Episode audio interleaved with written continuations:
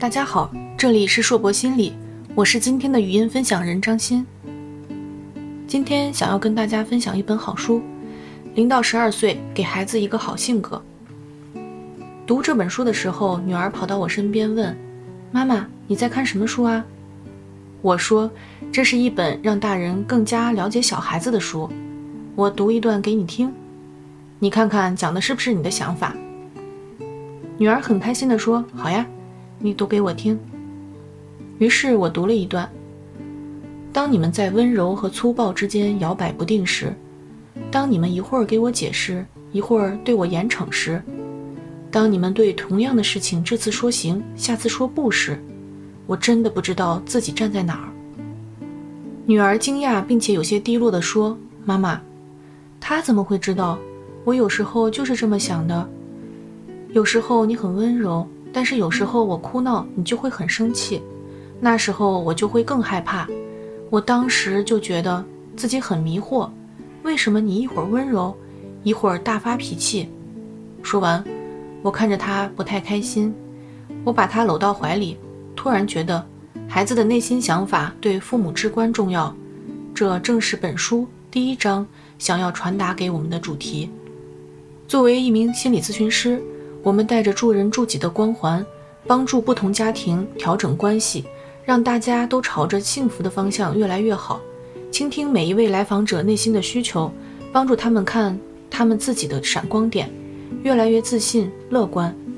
每当有父母带着孩子来到咨询室，我问起他们最想解决的问题时，大多数父母希望的是。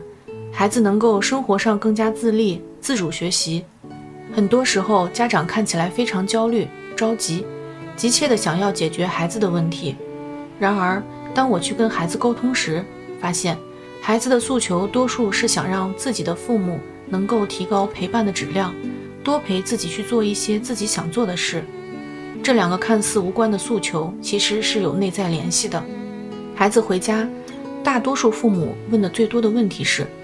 今天作业多吗？写完了没有？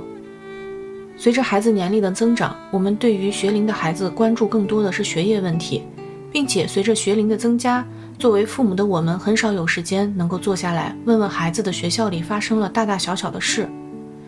原本的表达关心和爱的方式，最后都被冷冰冰的学术交流所替代。曾经有孩子跟我投诉，本来有一场电影，我认为很好看。我自己跟同学在电影院看了，但是想陪着妈妈看，妈妈也很想看，于是我就提议再陪她去看看。但是到了电影院，她自己却不停地玩手机。刚开始我很生气，后来觉得算了，除了学习成绩，她似乎本来就对我喜欢的事情漠不关心。我们就这样各有各的想法，坐着看完了电影。从影院出来的第一句话就是。咱们赶紧回家吧，你好像还有作业没完成。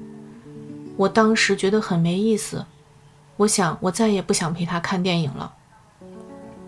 原本看电影是一件轻松放松的事情，母亲可以通过观影找到很多女儿的共同话题。母亲总说他们的问题在于沟通，没有有效的沟通，所以才会有各种各样的问题。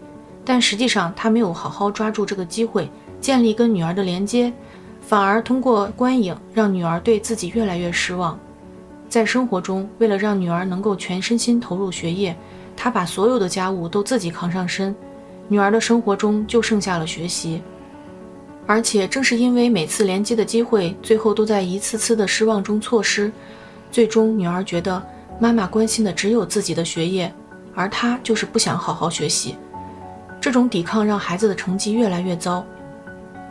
母女的关系也越来越差，家庭成了战场，在这个战场中，到底谁赢了谁？我想结果不言而喻。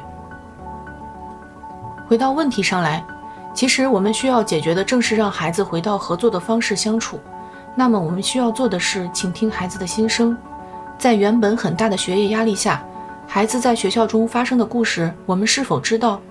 孩子在学校里和朋友的关系如何？有没有一些是他们真正想要的礼物？除了学习，孩子还有什么事是他们真正想做却没有做的？等等这些问题，我们作为父母是否真的了解？我将女儿抱起来，坐在我的腿上，开始询问她学校里的一些趣事，反思自己前一阵子被学业问题困住的状态。那天我们聊到了她的生日，她准备庆祝的方式，很开心的聊了很久。看见女儿开心的笑脸，内心无比喜悦，还有满足。学习这件事应该是目前最为公平的一条路。那么在学业和生活上，我们如何能够协调好两者的关系呢？我想，这是下一个我们需要探讨的问题。这里是硕博心理，我是今天的语音分享人张欣，感谢您的聆听，我们下期再见。